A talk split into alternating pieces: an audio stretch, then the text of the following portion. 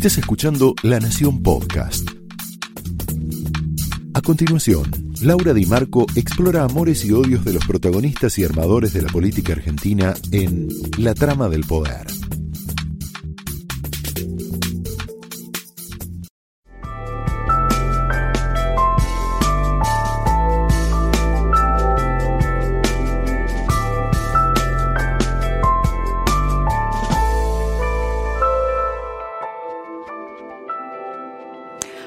Hola, muy buenas noches, muy bienvenidos a esta trama donde nos vamos a meter en un costado del cual no se está hablando mucho con respecto al, al, coronavirus. Detrás de la emergencia sanitaria hay una crisis de seguridad. Detrás de toda crisis sanitaria se esconde una crisis de seguridad. Esta frase es de Sergio Berni, ministro de Seguridad de Axel Kisilov, y la dijo en reuniones privadas con los intendentes bonaerenses que esta semana se reunieron con el presidente Alberto Fernández. Pero cuando hablamos de seguridad, ¿de qué estamos hablando?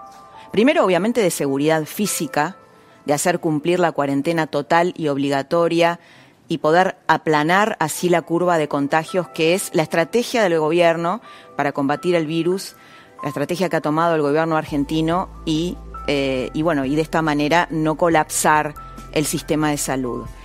No parece tan sencillo, no le resulta tan sencillo al gobierno hacer cumplir esta cuarentena. Hoy fue el segundo día de largas colas para entrar al centro porteño desde el conurbano, desde el sur del conurbano. Había algunos usuarios en Twitter que compartían largas colas de 10 cuadras en Puente Alcina, Puente La Noria, eh, largos minutos de espera para cruzar hacia la ciudad. Es obvio, es obvio que con esta circulación, además de la gente que está habilitada para circular, hay muchos otros que están circulando porque violan la cuarentena. Estas, estas dificultades eh, para el control de la cuarentena están llevando al gobierno a querer endurecer los controles. Hoy habló el presidente Alberto Fernández en la televisión pública y dijo estas cosas, mira. A la mañana hablé con, la ministra de Seguridad y le dije inflexibilidad absoluta. Hoy secuestramos un montón de autos, iniciamos un montón de procesos penales, se terminó la paciencia. Vamos a ser inflexibles porque, miren, por sobre todas las cosas, estamos pasando un tiempo donde lo que está en juego es la vida de la gente. Y con eso no se juega. Lo que no entra por la fuerza, lo que no entra por la razón, va a entrar por la fuerza. Esto fue una frase del presidente esta semana. Va a entrar por la fuerza o por el bolsillo. Hoy la ciudad aumentó las multas para los que violen la veda, multas que podrían llegar hasta 80 mil pesos. Pero también cuando hablamos de inseguridad, hablamos de inseguridad económica, porque la Argentina tiene un 35% de la población económicamente activa que trabaja en la informalidad. Esta es una debilidad estructural que venimos arrastrando por décadas.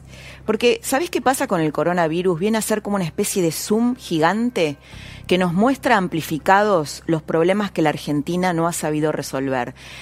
¿Viste esos espejos que tienen doble cara y que vos de un lado ves tu cara normal y del otro lado ves la cara amplificada?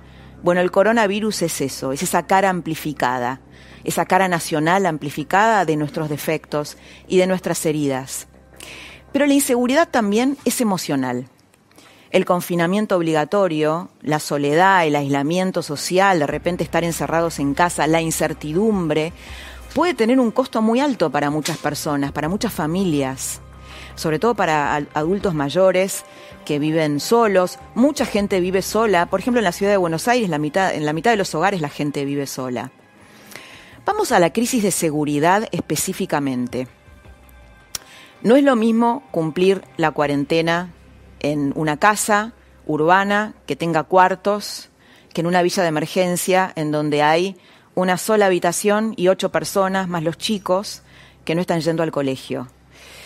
Eh, además, porque no van al colegio por el cierre de las escuelas. Este dilema se planteó en la reunión del presidente Alberto Fernández con los intendentes del conurbano.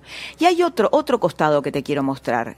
La presencia del Estado para hacer cumplir la cuarentena en los barrios más vulnerables no es tan sencilla.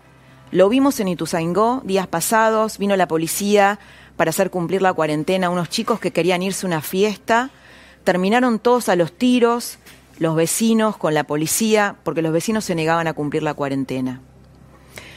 La política se está enfrentando a dilemas inéditos.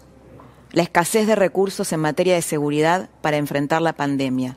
Mira, pasa algo. Cada policía que entra en contacto con una persona que no sabe si está contagiada o no, en un cacheo o bueno, o, un policía que toca a una persona porque quiere hacerle cumplir la cuarentena o la está custodiando y no sabe si esa persona está contagiada o no, debe salir preventivamente de servicio, como una especie de cuarentena que tiene que cumplir.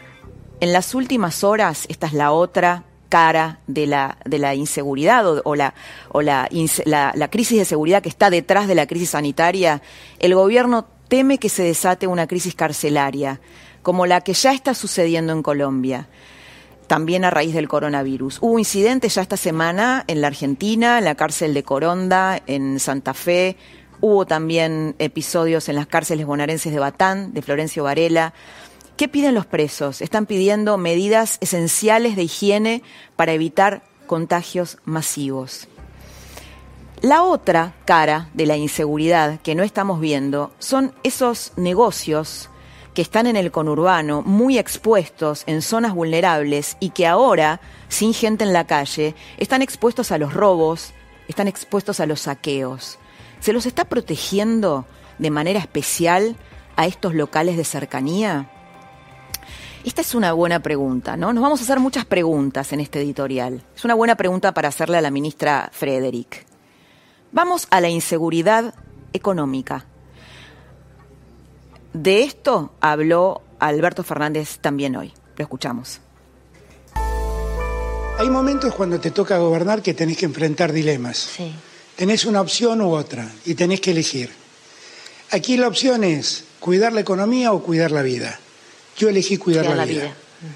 Yo elegí cuidar la salud y la vida de los argentinos. Ahora, no escapa a mí que por haber elegido la salud estoy generando conflictos económicos. Los que tienen que entender, los sectores más humildes, los que trabajan, los, que hacen changas, no pueden hacer changas, pero no están abandonados. Sabemos que están y estamos preocupados por ellos y estamos ocupándonos de ellos. Yo solo les pido que esperen, a todos les va a llegar la ayuda. Si hay alguien que sabe mucho de pobreza en la Argentina, es Agustín Salvia, es director del Observatorio de la Deuda Social de la Universidad Católica. ¿Sabes lo que dijo Salvia esta semana? Hizo varias notas y escribió artículos. Dijo, no solo estamos ante una epidemia sanitaria, también tiene lugar una nueva ola de pobreza estructural que golpea especialmente la vida cotidiana de los más vulnerables. Porque la realidad es que la cuarentena no afecta a todo el mundo por igual. Los hogares que dependen de trabajos informales, prestadores de, servicios de todo tipo, changas, gente que va a hacer arreglos a las casas, empleadas domésticas, y también la clase media, ¿no? También está el tema de la clase media, que no recibe, eh, de la clase media baja, perdón, que no recibe subsidios, son los más golpeados. Si no trabajan, los trabajadores informales no comen. A ellos va dirigida la ayuda de 10 mil pesos que anunció esta semana el presidente Alberto Fernández y un refuerzo también de, de 3 mil pesos para los beneficiarios de planes sociales. Hoy eh, también, eh, bueno, se conoció la noticia de que el ejército eh, va a estar distribuyendo alimentos en la matanza, que es uno de los focos más preocupantes del conurbano, el ejército y la policía bonaerense. El gobierno también está tratando, está estudiando incluir a la clase media baja, que es otro segmento distinto a los trabajadores informales, en la tarifa social. ¿Sabes cómo es el mapa de la informalidad en la Argentina? El mapa es así vos tenés un 32% de hogares urbanos, 32% de hogares urbanos que no cobran ningún salario ni de empresas privadas ni del Estado. Dos tercios de estos, 32 eh, de estos 32% de hogares recibe alguna asignación. Y hay otro 10% de hogares que no recibe nada. Están fuera hasta de los programas sociales. Son pobres, son sectores vulnerables. ¿Esto qué significa? Que cualquier transferencia de recursos que haga el Estado asignación universal, la tarjeta alimentar, las jubilaciones, deja fuera esos hogares. ¿Sabes cuántos son esos hogares? Un millón doscientos mil o un millón y medio, de acuerdo a si metemos en esta estadística a los hogares rurales o no. Por eso, ¿sabes qué aconseja a Salvia, tal vez el hombre que más conoce de pobreza en la Argentina? Que el mejor escenario para la economía informal es la cuarentena lo más corta posible. Porque además de la crisis de inseguridad, esto también es parte de la crisis de la seguridad, las crisis económicas hacen que el narco avance en las villas y en los asentamientos. El narcomenudeo el narcomenudeo, que es un trabajo, entre comillas, en las villas, tal vez hoy es el único trabajo, tristemente, al que pueden acceder los más pobres en tiempos de pandemia y un trabajo con el que pueden llevar algún plato caliente a su casa, con todos los desajustes que eso genera. Otra pregunta quiero dejarte. El derrumbe económico que va a afectar mucho más a los vulnerables, ¿no puede matar más gente que el propio virus? Hay gente que se está preguntando esto hoy, expertos. Hoy, en la reunión virtual de los países que integran el G20, eh, participó el presidente Alberto Fernández para encontrar soluciones globales al virus. El presidente Fernández pidió crear un fondo de emergencia humanitaria. Con la economía frenada, las empresas argentinas, lógicamente, eh, se les están cortando los ingresos y están pidiéndole medidas al gobierno para no cortar la cadena de pagos. Y la pregunta es, ¿no habrá otra alternativa mejor que cerrar todo? Esto se lo están preguntando varios expertos y se lo pregunta hoy un periodista norteamericano que se llama Thomas Friedman. Se lo pregunta hoy en, en el New York Times en un artículo que escribió. Y se pregunta esto, ¿no? ¿No habrá otra alternativa a cerrar todo? Con la mayoría de las empresas cerradas, millones de personas que empiezan a quedarse sin trabajo. ¿Qué nos estamos haciendo a nosotros y a nuestra economía? A ver, la pregunta es, ¿no será el remedio, aunque dure poco tiempo, peor que la enfermedad? Tenemos un tuit de Donald Trump que habla de esto, mira. Nuestra gente quiere volver al trabajo, practicarán el distanciamiento social y todo lo demás y las personas mayores serán vigiladas de manera protectora y amorosa. Podemos hacer dos cosas juntos. La curación no puede ser peor, por lejos, que el problema. El Congreso debe actuar ahora. Volveremos fuertes. Esto, bueno, eh, te, lo, te lo cuento porque se está pensando, ¿no? Es bueno hacerse preguntas, es bueno abrir la discusión. Hay un investigador que se llama David Katz, es director fundador del Centro de Investigaciones en Prevención de la Universidad de Yale. ¿Sabes lo que está proponiendo Katz? Segmentar la cuarentena y acotarla a la población de riesgo. ¿Qué propone exactamente Katz? Una estrategia de aislamiento por dos semanas que tengan que cumplirla todos, decirle a todo el mundo que se quede en su casa dos semanas, no indefinidamente entonces, durante esas dos semanas, los que manifiesten síntomas deberían quedarse en autoaislamiento con o sin testeo, tal como hacemos con una gripe, y quienes después de esas dos semanas no tengan síntomas ni sean población de riesgo, los adultos mayores, por ejemplo, o los que tengan enfermedades preexistentes, deberán volver a trabajar o a estudiar. Esto que dice Katz y otros expertos se está aplicando en algunos países que van llevando bastante bien la pandemia. Suecia, por ejemplo. Suecia está yendo a contracorriente de la mayoría de los países, optó por otra estrategia, no está cerrando las escuelas, tampoco los restaurantes ni los bares. Es una estrategia distinta que por supuesto provoca debate, ya que bueno, algunos temen incluso medios de comunicación que cuestionan a las autoridades sanitarias, tienen miedo que Suecia no esté haciendo lo suficiente para proteger la población. Pero bueno, las autoridades sanitarias suecas insisten en que las personas que deben quedarse confinadas, escucha bien, son los adultos mayores, no los chicos. Por eso todavía no decretó el cierre de las escuelas, todavía. Paradójicamente, el gobierno socialdemócrata sueco piensa lo mismo con respecto al coronavirus que el populismo de derecha del presidente de Brasil, Jair Bolsonaro. Japón es otro país que no está siguiendo exactamente las reglas de la Organización Mundial de la Salud. Está muy conectado con China, Japón. Es otro país que está haciendo las cosas de otro modo, de un modo diferente. Vos fíjate que en Italia se dice eh, por, la pandemia, de cómo, de, la cantidad de muertos y de cómo se está llevando, que es porque tiene muchos adultos mayores. ¿Sabes cuál es el promedio de vida en Japón? 84 años. Y sin embargo tiene solo 813 casos activos, 285 que se recuperaron y 42 fallecimientos. Por supuesto, cualquier fallecimiento es una tragedia, pero en el contexto de la cantidad de muertes que estamos hablando en Europa, podemos decir que, eh, que, Japón está conteniendo bien eh, la pandemia. Tiene cerradas las escuelas, pero se puede salir a la calle, los templos, los bares, los restaurantes están atestados de personas que desafiaron las súplicas del distanciamiento social del gobierno. Alemania. Alemania anunció que desde la medianoche quedan prohibidas las reuniones de más de dos personas. En Alemania hay prohibición de contacto, pero no hay confinamiento obligatorio. En la mayoría de las ciudades alemanas se puede salir a hacer deporte, se puede salir a los restaurantes, a hacer compras. Y un dato importante, tiene una tasa de fallecidos muy baja. Hay un señor que se llama Wolfgang Godard. Es un reputado epidemiólogo, fue presidente de la Comisión de Salud del Consejo de Europa. Hay otro, otro señor que se llama Manuel Elkin, que descubrió la vacuna contra la malaria. Y otro señor que se llama Pablo Goldsmith, es un prestigioso virólogo, entre muchos otros científicos que, ¿sabes qué cuestionan? Ellos cuestionan, ¿eh? Es algo que dicen ellos. Cuestionan la ola de pánico creada en torno al coronavirus y las medidas desproporcionadas, según ellos, y contraproducentes que se están tomando en países como España.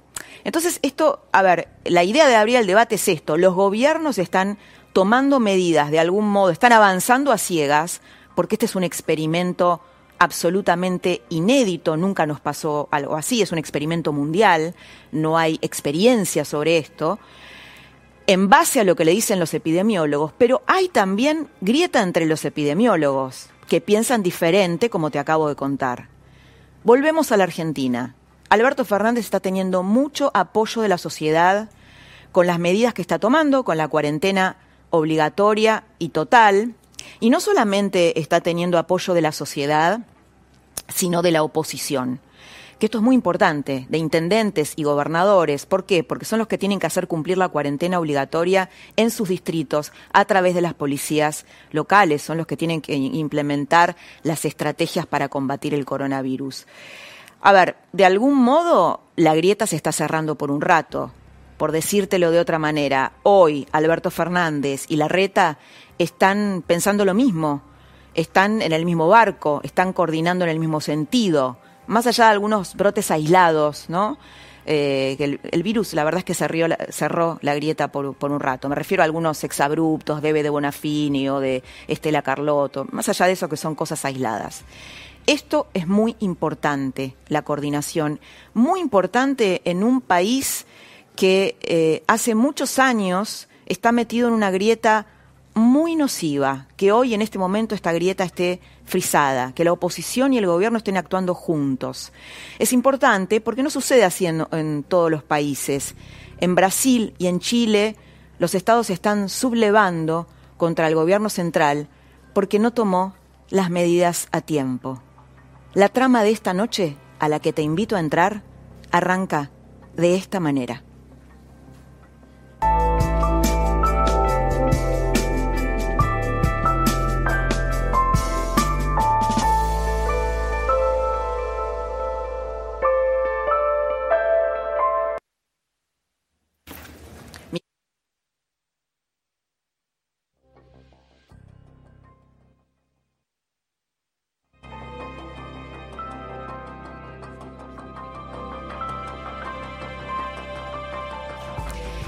Buenas noches, ¿cómo les va? Estoy con dos expertos en seguridad, Gabriel Fuchs, que es secretario de Articulación Federal de Seguridad del Ministerio de la Nación, de la ministra Frederick, y eh, Jorge Luis Vidal, un especialista en gestión de seguridad pública y eh, experto en narcotráfico, y también ha tenido la responsabilidad de cuidar a la eh, gobernadora María Eugenia Vidal cuando, bueno, era gobernadora, ¿verdad? Tener la, la custodia.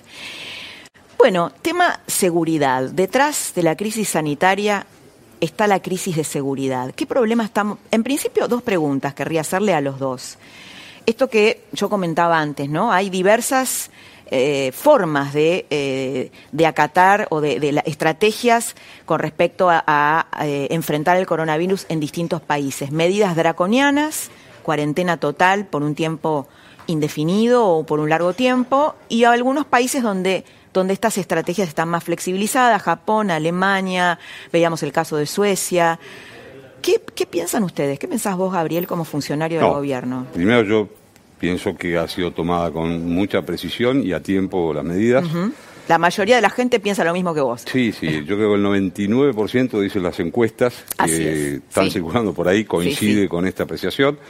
De ese 99% puede haber uno o dos que piense eso, pero que tampoco después acate estrictamente ese consenso. Pero hay un consenso social pocas veces visto sobre cómo se tomó la medida, un pueblo que por supuesto que ya estaba golpeado económicamente, que veníamos, estamos en una situación de recesión, entendiendo la complejidad de eso, hay un consenso alrededor de cómo se tomó la medida.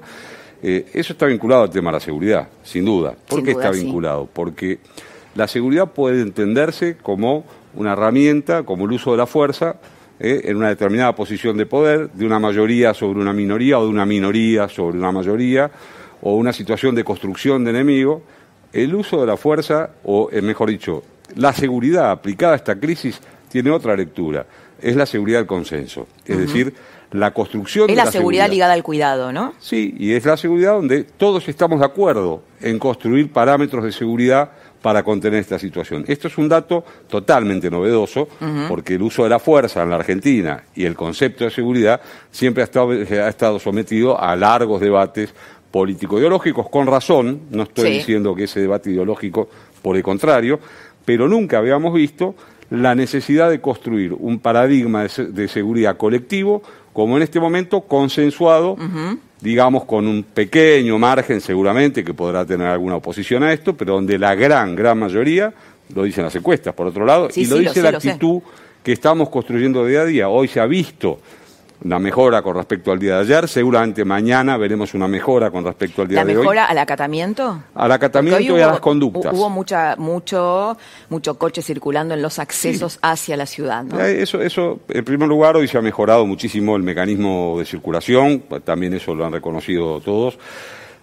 cada día se va mejorando, si estamos construyendo herramientas técnicamente que no, ni las fuerzas de seguridad están acostumbradas, no a parar coches que sí pueden estar acostumbradas, pero sí a generar circuitos, anillos en relación a, a, los grandes centros metropolitanos, un control absoluto de las rutas, al mismo tiempo de un control, la obligación de generar la circulación de los camiones de aprovisionamiento, de que la logística pueda desarrollar. Todo eso tiene una gran complejidad. algo que tiene que ver con los sectores más vulnerables, vulnerables con el conurbano. Yo eh, estaba hablando con uno de los intendentes que estuvo en, en la reunión con Alberto Fernández y él me decía, con, bueno, concretamente con Diego Valenzuela, ¿no? Es difícil eh, hacer cumplir la cuarentena, por ejemplo, en Fuerte Apache, donde vos tenés, la gente vive hacinada, eh, pedirles que estén todos en un mismo cuarto por eh, con los chicos. Tiene sus complejidades, es, es está complejo. absolutamente claro. Y otra cosa que te quiero preguntar, el hecho de que eh, es cierto esto de que cuando un policía entra en contacto con una persona tiene que salir en cuarentena del servicio? No, cuando un policía entra en contacto y se ve, eh, eh entra en contacto, esa persona va a ser identificada y si sí. esa identificación genera una situación positiva, las personas que han estado en contacto se aplica un protocolo general. No ha habido todavía, hay casos de miembros de fuerza de seguridad afectados, especialmente hay casos de la Policía de Seguridad Aeronáutica, que fue... Sí, esto lo en, cuenta Santilli, en ¿eh? Tierra de Fuego. Santilli. Sí, bueno, nosotros estamos trabajando, yo diría casi también con el 99% de acuerdo en los formatos con la Policía de la Ciudad y diría que con la gran mayoría de los actores a nivel nacional. Estamos en contacto con los ministros de Seguridad del Interior, hemos ya estado en teleconferencia dos veces, vamos a hacer otra en estos días se van construyendo, eh, eh, eh, insisto, las herramientas, muchas estaban y no nos dábamos cuenta, eh, preexistían, uh -huh. y otras se están construyendo. Yo creo que hoy no habría que hablar de una crisis de seguridad, al contrario, creo que hoy encontramos un paradigma nuevo de seguridad en la Argentina, que es una seguridad consensuada y uh -huh. no una seguridad donde se construye un enemigo o donde alguien piensa que atrás de ese concepto de seguridad se construye un enemigo. la crisis de seguridad es una frase de Sergio Berni, funcionario de su gobierno. Eh, de la provincia de Buenos Aires. Sí, de la, provincia de Buenos Aires. Sí, pero cada cual, yo no, tengo problema con que cualquiera diga lo que quiera. Yo opino que no hay una crisis de seguridad. Está bien, no, no, está que lo que hay es digo, no, no es algo que se me ocurrió a mí, es algo que dice Berni. Entiendo. Eh, Jorge Vidal, ¿qué, qué, qué pensás de esta evaluación de, de Fuchs y y cómo estás viendo las medidas del gobierno, ¿no? Gracias, Laura. Eh, sí, coincido con Gabriel. Es decir, en realidad... Se ha cerrado la grieta acá. nuestro, Presidente, nuestro presidente ha tomado una decisión correcta en el momento adecuado que nos dio una ventana de una semana de anticipación, inclusive sobre muchos países de Latinoamérica. Eso le va a dar lugar a los epidemiólogos y a todas las personas de sanidad que tienen que trabajar este tema, ¿no es cierto?, a que, como dijo el presidente, achatemos esa curva que se nos viene, en definitiva, él mismo lo dijo, el mejor panorama lo llevó a tomar esta, esta medida, hablando del mejor panorama. Por lo cual creo que la decisión fue correcta. ¿Cuánto va a durar? No lo sé. No es una cuestión que desde la seguridad vayamos a determinar nosotros, sino que lo va a determinar justamente la gente de sanidad, la gente que se maneja todo el tema epidemiológico, porque ellos son matemáticos, ellos manejan esto con una ecuación este, realmente matemática. La seguridad yo creo que no está en crisis, lo que estaban en crisis eran las fuerzas de seguridad como tales, ¿no es cierto? Algunas llegaron peor que otras a este momento, mal formadas, otras mal capacitadas, otras con falta de recursos, y hoy les tocó enfrentar algo que realmente, para lo que no estaban preparadas, porque las fuerzas de seguridad no nos van a justamente a, no nos van a solucionar el tema de la epidemia. Las fuerzas de seguridad son las que tienen que tener el control del espacio público, ¿no es cierto? Y ordenar el espacio público. Con respecto a lo que decía recién Gabriel, Em, y que vos manifestabas en cuanto a los ingresos a la ciudad y todo lo demás. Sí. bueno, hoy se quejaron, ¿no? el jefe porteño, de, cómo había tantos autos. yo creo, yo creo que, mira, yo hoy pasé a la mañana por uno de esos retenes que tenía una cola de varios kilómetros, varios kilómetros. Pasé por la mano contraria, por lo cual pasé muy fácilmente. Ahora volví por ese mismo lugar y estaban todos los vehículos secuestrados mostrándolos, me parece perfecto, de la operatoria que habían realizado. Eran 12 nada más.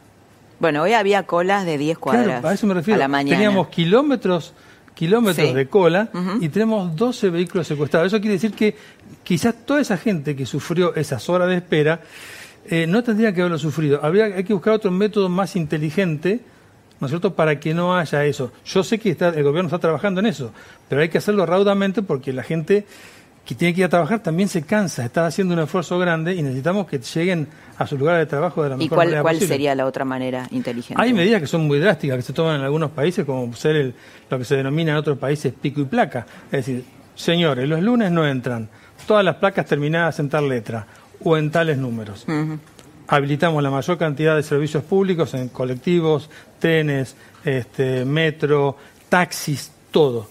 Pero, pero dejamos que no entran en la ciudad el 30-33% de todos los vehículos que tendrían que entrar. Eh, Jorge, estuviste en el otro gobierno, fuiste como el custodio de la gobernadora. ¿Qué pensás cuando hay voces desde el kirchnerismo que dicen eh, si Macri hubiera estado gobernando, el, cementerio estaría lleno de muertos por coronavirus? ¿Cómo, ¿Cómo te pega eso? Primero, no fui el custodio de la gobernadora. Bueno, estuve acá, fui asesor, a cargo de, su seguridad, de la seguridad de la gobernadora y lo que tuve en mi cargo fue, digamos, recomponer un poco todo lo que era su esquema de seguridad. Mi función es justamente seguridad pública y lucha contra el narcotráfico. Eh, no, no creo. Yo creo que todo gobierno, con sus distintas políticas, lo que van a hacer es tener lo mejor para su pueblo. No creo que, existiera una, una pila de cadáveres o algo por el estilo porque el gobierno fuera un signo político distinto. Yo creo que este gobierno va a hacer lo mejor que pueda hacer para sacar esto de la mejor manera hacia adelante. Tema narco sos un especialista en narcotráfico y bueno, se sabe que cuando hay crisis de este tipo y eh, los sectores informales no pueden salir a trabajar porque está la cuarentena, el narcotráfico amenaza con, eh, bueno, ofrecer trabajos de, narcomenudeo. El narcomenudeo ya estaba instalado en todas este, las zonas periféricas y las villas este, de Gran Buenos Aires, de la ciudad de Buenos Aires. ¿Y esto lo puede agravar?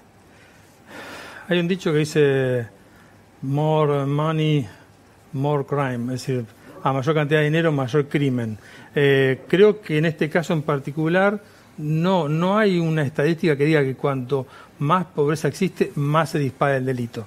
Ya eso está en, las villas y es algo que es, es común, es narcomenudeo. Creo que aquí en Argentina tenemos que tener una política de ataque más sobre el, narcotráfico transnacional y el narcomenudeo tratarlo más, por supuesto, con, una penalidad, pero tratar el tema como a la gente que, se enferma justamente por, por manejar eso.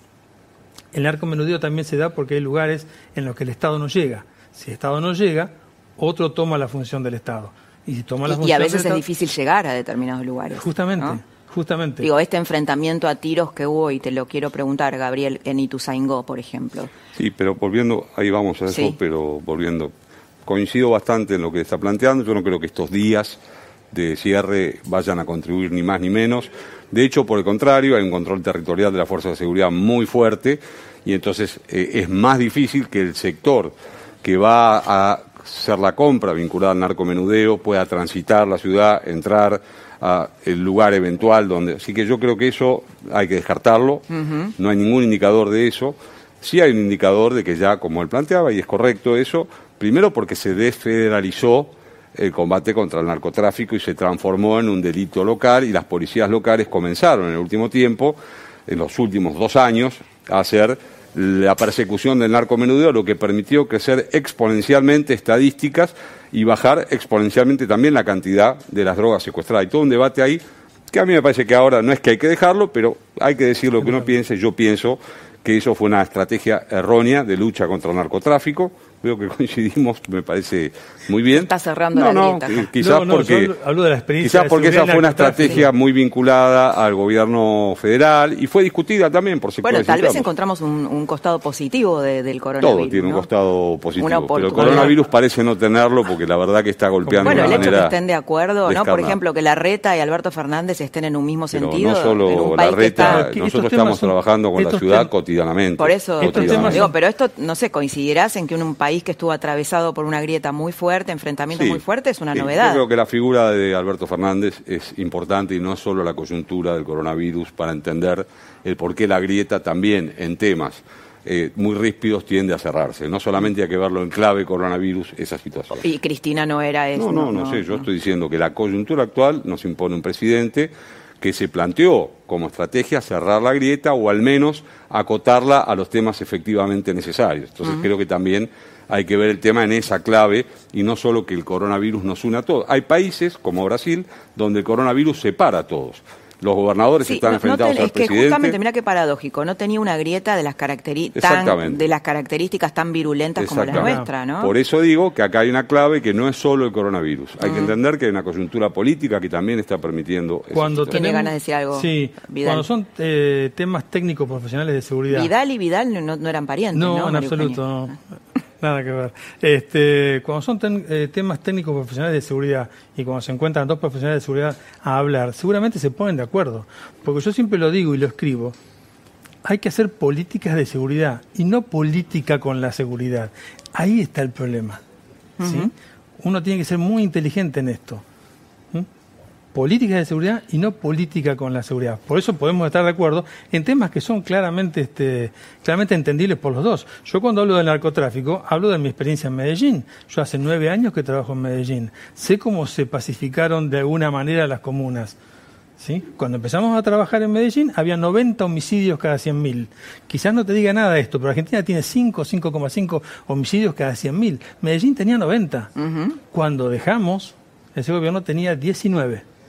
Pero ¿por qué se hizo eso? Porque cuando vos vas a un lugar, mordés el terreno y llevas el Estado, te quedás ahí. Y a partir del momento que el Estado está presente, puede darle a toda esa gente lo que antes le daba el narco. Es decir, lo estás corriendo del lugar. Fuchs, hay, hay, venía hablando la grieta, viendo un, eh, una disputa entre la ministra Frederick y el ministro Bernie. ¿En qué punto está eso?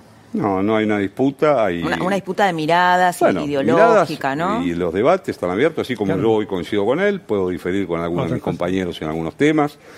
Eh, salimos, estamos saliendo un poco de esa idea de que uno solo puede opinar A y otro solo puede opinar B, y eso puede inscribirse en esa situación. Ahora, hoy estamos trabajando todos juntos, pero no digo todos juntos nosotros con la provincia de Buenos Aires solamente, sino en cada uno de los casos yo mencionaba, estamos trabajando con las 24 provincias. Y realmente trabajando es discutiendo cosas, no es haciendo fotos, eh, sino diciendo, bueno, tu idea de cómo eh, deben entrar estos camiones por acá, es, ah, yo opino lo siguiente y vos y, vamos consensuando. Y bueno, con la provincia de Buenos Aires hay un mecanismo único de trabajo, se está, hay, un, una especie de comité que va decidiendo cuestiones. Ha habido un apoyo, un incremento del apoyo en estos días de la propia Gendarmería, el nuevo envío de gendarmes para acompañar la situación en el conurbano. La Gendarmería está trabajando en general en muchas provincias, pero especialmente en algunas provincias como Santa Fe. Eh, está manejando las rutas federales. Estamos de acuerdo en, en todos los comités de las provincias está la Gendarmería o la Prefectura, los lugares donde la Prefectura tiene presencia, o la Policía de Seguridad Aeroportuaria. Es decir, en este punto, hoy, por eso decía al principio, no veo una crisis de seguridad, veo un problema. Estamos con un problema. La Argentina está con un problema. Hay algo de la seguridad. Eh, hablaba con un funcionario del gobierno y me decía el gobierno está temiendo una crisis carcelaria como la que ocurrió en Colombia. Sí. ¿No? Hubo ya un motín en Coronda, en Santa Fe, que dejó un muerto, en, también en algunas cárceles de Batán, Las Flores, en la provincia de Buenos Aires. ¿Qué, qué, están, están pidiendo los presos ahí hay, medidas elementales? es un tema que depende del Ministerio de Justicia, así que yo no voy a opinar demasiado porque estamos como estamos pero, abarca, en pleno momento donde la gestión cuenta, eh, voy a, pero evidentemente hay una zona de tensión muy fuerte en, la situación carcelaria.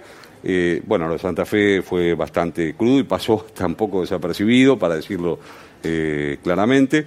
Yo creo que todos esos temas hoy están en una mesa de arena que estamos analizando. Hay algunos temas más rispios, este es uno de ellos, sin duda. Pero en general lo que hay es un control de la seguridad. Esto quiero decir, no hay una situación donde estamos eh, moviéndonos eh, como a tientas o como a ciegas, sino estamos claramente en un control territorial, en una estrategia que se ajusta día a día. Si el tema de las cárceles será un tema de los que seguramente habrá que ver, es un tema que viene de hace mucho, la situación de las cárceles no empezó ahora, hay una crisis carcelaria, esto eh, la Procuraduría ya viene denunciando estos temas desde hace rato, eh, en Argentina ya sabemos que no solamente en las cárceles federales, sino en las cárceles provinciales e inclusive en muchas alcaldías o en, comisarías existen excesos de situaciones que hoy eh, no vamos a resolver puntualmente vinculado al coronavirus, pero ahí estamos también trabajando sobre eso. Bueno, les agradezco mucho por esta mesa, Gabriel Fuchs, Jorge Vidal, muchas gracias por habernos ayudado. Bueno, en este momento en donde todos los costados del coronavirus son interesantes y la seguridad es uno de ellos. Hacemos una pausa y volvemos con la inseguridad emocional. Vamos a hablar largamente con el psicoanalista Jorge José Abadi, perdón, José Abadi. Te espero un ratito.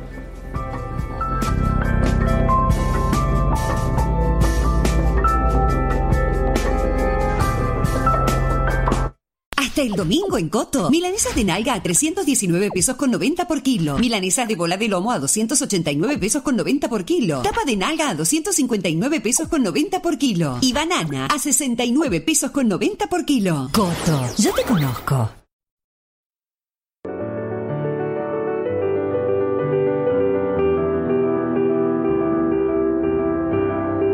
Los Haroldos State. Mucho más de lo que esperás.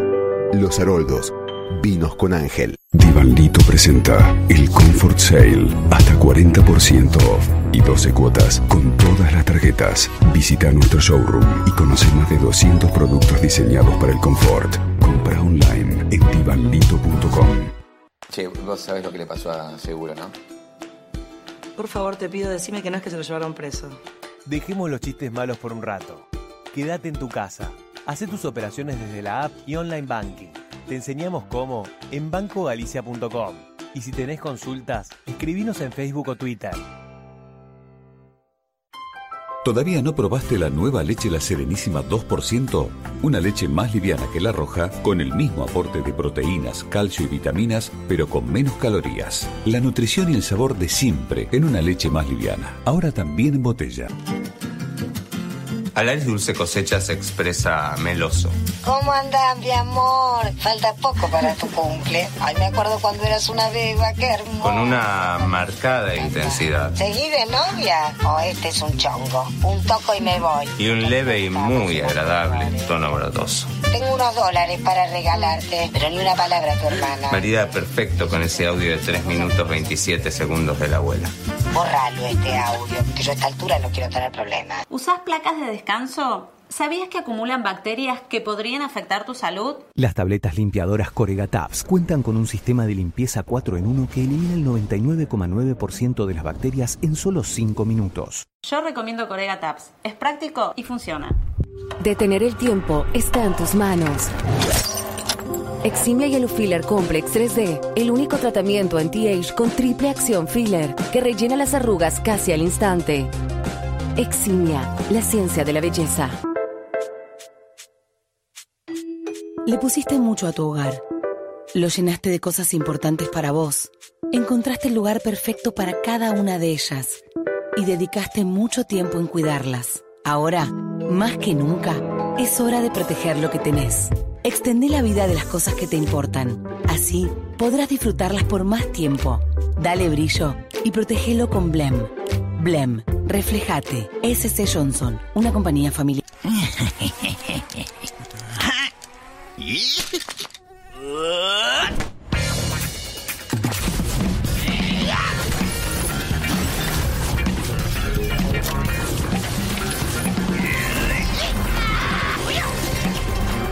Cuando los mosquitos atacan, combatilos con lo que realmente funciona. Elegí Raid, la fórmula que mata dos veces más rápido. Raid, tan exigente como vos. SC Johnson, una compañía familiar.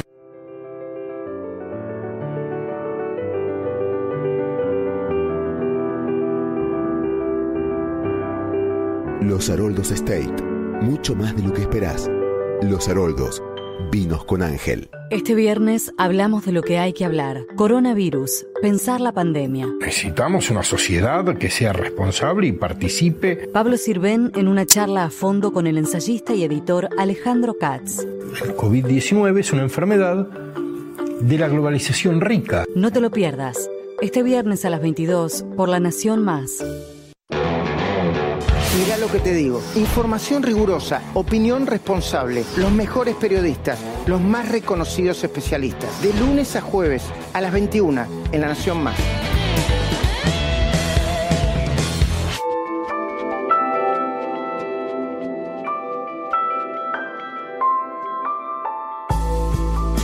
La inseguridad emocional, ¿no? Dentro de este panorama, la inseguridad emocional, el aislamiento, cómo nos está afectando, el pensar que tu vecino te puede contagiar, el miedo a salir a la calle, mucha gente que vive sola, ¿no? En los centros urbanos. ¿Cómo nos está afectando esto? Hay una oportunidad en todo esto. De algún modo también tenemos una especie de, destino común de país, porque todos estamos, lo vimos recién en la mesa de, de seguridad, que había un referente de la oposición y otro del oficialismo y coincidían en los lineamientos generales. Y queremos charlar con un, un capo, que es el psicoanalista José Abadi, que tiene además una lectura no solamente psicológica, sino también sociológica. Tiene varios libros sobre los argentinos y, y bueno, queremos meternos en ese ámbito. José, ¿cómo estás? Muy bienvenido a la trama. Laura, gracias por la invitación. No, gracias por estar. ¿Me escuchás bien? Perfecto. Bueno, estamos eh, dando el ejemplo, ¿no? Porque estamos haciendo esta entrevista por Skype. Vos te quedaste en tu casa cumpliendo la cuarentena y, y aquí estamos dando el ejemplo. La- lo primero que quería preguntarte es... Dando, dando el ejemplo y, y cuidándonos, que por ahí vale la pena la palabra esta en este momento, ¿no? Es decir, eh, cuidarse eh, hoy ante esta crisis es, no sabemos si empieza por cuidarse uno o cuidar al otro, tal vez sea lo mismo hoy. Tal vez sea lo mismo, es cierto. Quería preguntarte algo que hemos hablado otras veces y es esto del... que vos, vos siempre decís, los argentinos nos falta un, un destino común o un argumento común. La lucha contra el coronavirus, ¿no sería algo así? ¿No nos podría encontrar como un, un destino común?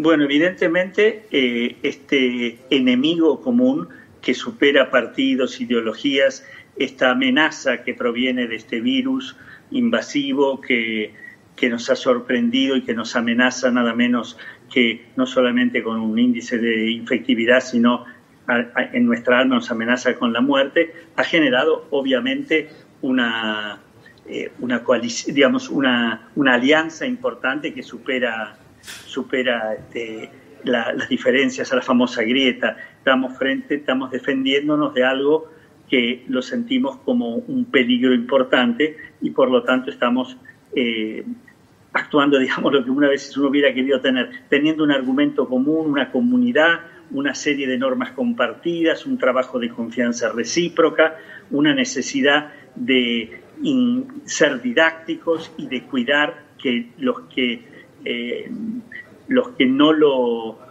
no lo quieren como de algún modo admitir, aceptar y cumplir, no pongan en juego la seguridad de los demás. Evidentemente estamos actuando como un conjunto que eh, ha superado las, entre comillas, las diferencias parciales del orden de la profundidad que quieras en un momento y que lo que está en juego son este, bueno, tal vez lo que dijo el presidente Fernández cuando dijo se trata de la economía o de la vida de los argentinos, de las, bueno, nos preocupa la salud y la vida a los argentinos. Ese es otro debate, ¿no? otro debate también. Exacto. Ahora, José, ¿qué, ¿qué pasa por la cabeza de la gente que, que viola la cuarentena o que no quiere cumplirla? ¿Qué pasa por, por, por esa cabeza? ¿Qué pasa con esa cabeza que no se cuida y por lo tanto no cuida a los otros? ¿Qué pasa por esa cabeza que no ha internalizado la noción de responsabilidad, que es dar respuesta y compromiso por aquello que uno hace? Uno se pregunta, ¿de qué se trata? ¿De gente que frente a la angustia y al miedo no puede aceptar la realidad de la enfermedad y la tiene que negar y la niega con esa conducta entre este, desafiante y estúpida de salir eh, transgrediendo las reglas? Se trata de disfrazarse frente a la, frente a la angustia de omnipotente, de invulnerable, y entonces tiene que minimizar el adversario. Em, se trata tal vez de personalidades donde lo que está en juego es muchas veces una ausencia de conciencia crítica, de conciencia moral, de registro del otro, de aceptación de las normas como forma de convivencia. Se tratará nuevamente de eh, el transgresor que atenta contra la posibilidad de tener una arquitectura más o menos sólida de, la sociedad argentina, serán nuevamente los que desafían el convivir. Sí, también eh, hubo, bueno, referentes de la política, del deporte, del espectáculo, que viajaron, ¿no? En, plena cuarentena o, cuando ya se estaba recomendando el aislamiento eh, marcando también una distancia entre el común de la gente y la gente que tiene privilegios, ¿no? Que pareciera tener privilegios. ¿Cómo, lees esta, esta disparidad?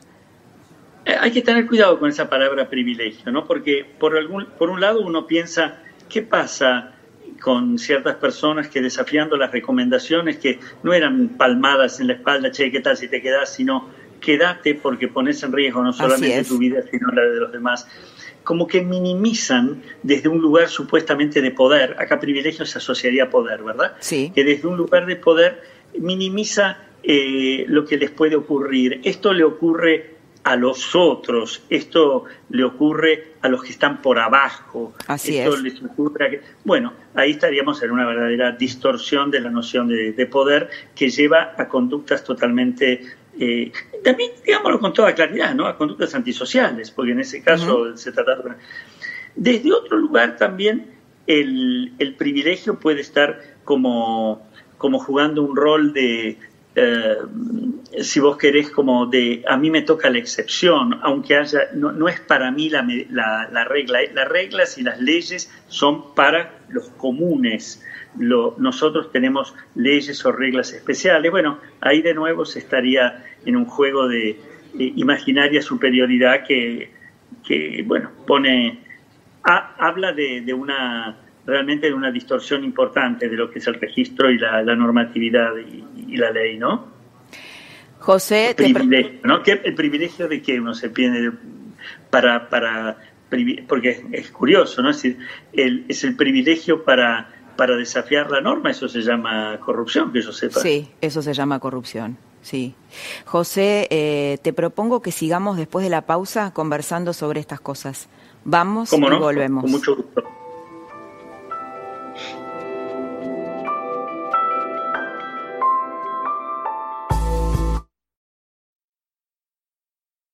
Hasta el martes en Coto, 70% de descuento en la segunda unidad, llevando dos productos iguales en todos los pañales, paté y picadillo Swift, yogures bebibles y batidos y Lolay, colgate triple acción y en marcas seleccionadas de galletitas, 3x2 en Villavicencio, 50% de descuento en la segunda unidad, llevando dos productos iguales en Pepsi. Coto, yo te conozco.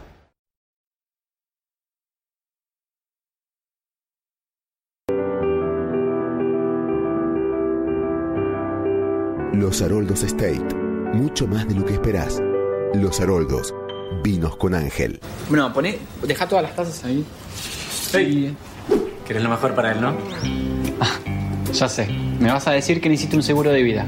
Para que él esté cubierto por si me pasa algo. Eso también. Pero en realidad lo que te voy a decir es que aproveches la mudanza para deshacerte de lo que no usas.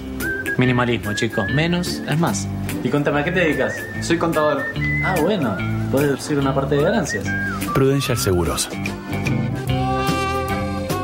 ¿Usás placas de descanso? ¿Sabías que acumulan bacterias que podrían afectar tu salud? Las tabletas limpiadoras Corega Tabs cuentan con un sistema de limpieza 4 en 1 que elimina el 99,9% de las bacterias en solo 5 minutos. Yo recomiendo Corega Tabs. Es práctico y funciona.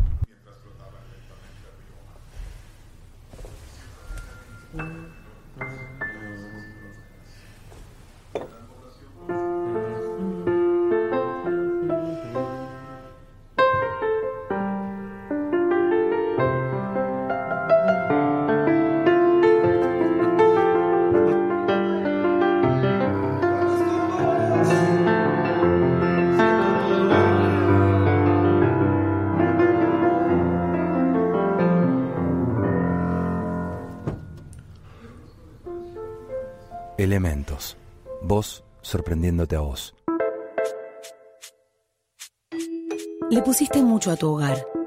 Lo llenaste de cosas importantes para vos. Encontraste el lugar perfecto para cada una de ellas. Y dedicaste mucho tiempo en cuidarlas. Ahora, más que nunca, es hora de proteger lo que tenés. Extendé la vida de las cosas que te importan. Así podrás disfrutarlas por más tiempo. Dale brillo y protégelo con Blem. Blem, reflejate. SC Johnson, una compañía familiar. Si te duele, que sea de risa. Para todas las demás molestias, existe Sertal. El antiespasmódico que alivia malestares estomacales, dolores menstruales, digestivos y espasmos intestinales. Sertal. Qué felicidad sentirse bien. ¿Todavía no probaste la nueva leche La Serenísima 0%? Una leche más liviana que la verde, con el mismo aporte de proteínas, calcio y vitaminas, pero con menos calorías. La nutrición y el sabor de siempre en una leche más liviana. Ahora también en botella.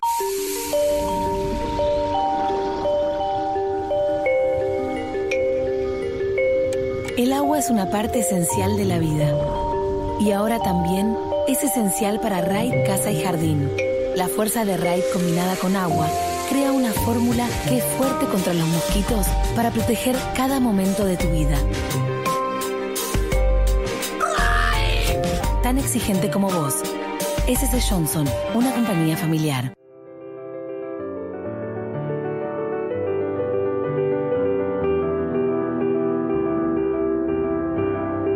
Los Haroldos State. Mucho más de lo que esperás. Los Haroldos. Vinos con Ángel. Al final del día, ellos siempre encuentran algo para sacarte una sonrisa. Es una disco de gente grande. Es más acting de cara, ¿viste? Sí. Información, Hola, buenas noticias queremos escuchar. Vamos a partir de premisas para llegar a conclusiones. algo no salió bien. Querida Pablo, te va a encantar. Noticias del mundo El nombre de los manuscritos estaba flojo de papeles, te podría decir incluso. y el mejor equipo. Así que los esperamos acá, con toda la información que tenemos en lo que el día se lleva.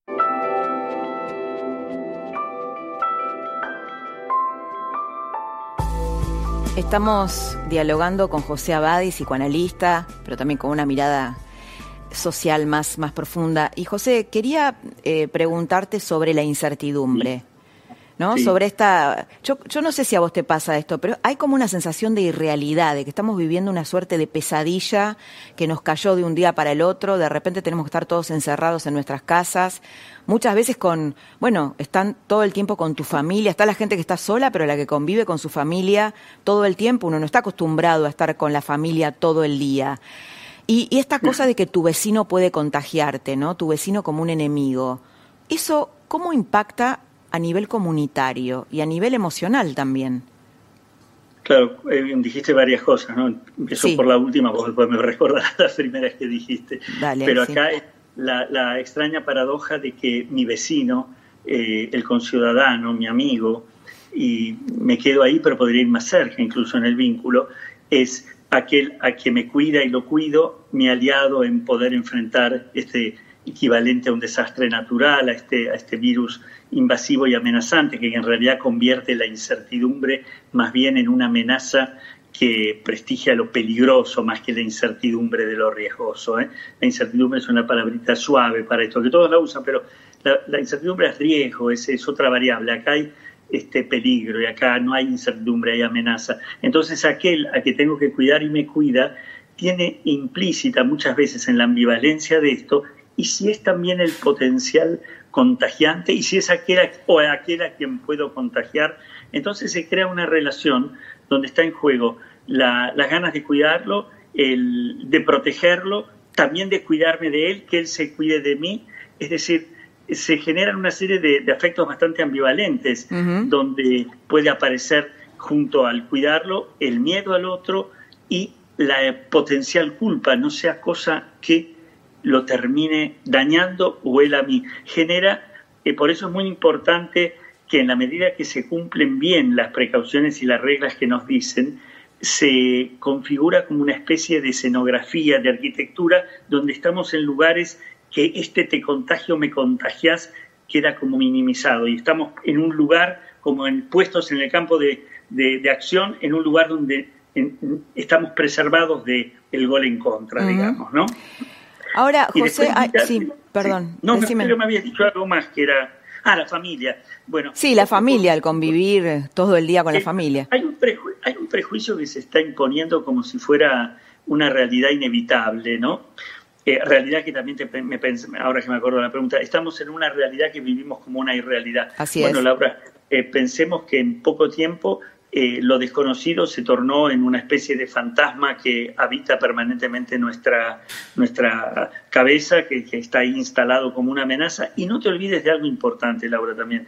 Hay que saber y hay que, tiene que hacerlo todos, los que informan, los que somos informados, los que somos médicos, los, todos una selección de cantidad y calidad de la información, porque si eh, quedamos abrumados o en lugar de tener la información adecuada por quien sabe y puede fundamentarlo, lo tomamos de cualquier lado, podemos entrar en muchas confusiones, en muchas este, desconciertos. Sí, que te estresa más todavía, ¿no? Te estresa mucho más y esa irrealidad se torna una ciencia ficción apocalíptica, ¿no? Entonces, por favor, ni carencia, ¿eh? ni, desnutrición ni empacho. José, ¿sabes qué? Perdóname, se nos está acabando el tiempo y te quiero preguntar algo. Eh, te quiero preguntar esto. Yo estoy convencida de que cada crisis tiene su oportunidad. ¿Qué pasa, qué podría pasar en la Argentina si enfrentamos relativamente con éxito esta pandemia después? ¿Qué podría pasar con nosotros? Perfecto, perdón que me, extendí. Una sola perrita que decirte, no es cierto que si uno está en la casa con la familia tiene que necesariamente llevarse mal, divorciarse y todo va a ser un desastre. No es cierto, no convirtamos un prejuicio en una especie de profecía autocumplida. Y ahora lo tuyo. Creo que puede ser importante y puede convertirse en un cambio si metemos una palabra en el medio que se llama aprendizaje. Y el aprendizaje es una elaboración y transformación racional del conocer y, del, y emocional. Si hacemos de esto un trabajo, lo convertimos a este acontecimiento en una experiencia que puede ser saludable en la medida que nos permite madurar y crecer. Si no lo hacemos por generación espontánea, solamente la marca la cicatriz que nos va a dejar el dolor agudo no alcanza. José Abadi, muchas gracias por haber estado en la trama esta noche. Muchas gracias. Gracias a vos, Laura. Y nosotros nos reencontramos el próximo jueves aquí en la trama del poder a las 10 de la noche. Y ahora quédate con Carola Gil, la genia de Carola Gil, en lo que el día se llevó. Nos reencontramos la próxima semana. Que tengas muy buenas noches. Chao. Esto fue La trama del poder con Laura Di Marco un podcast exclusivo de La Nación. Escucha todos los programas de La Nación Podcast en www.lanacion.com.ar. Suscríbete para no perderte ningún episodio. Estamos en Spotify, Apple Podcast, Google Podcast y en tu reproductor de podcast favorito. Seguí escuchando La Nación Podcast.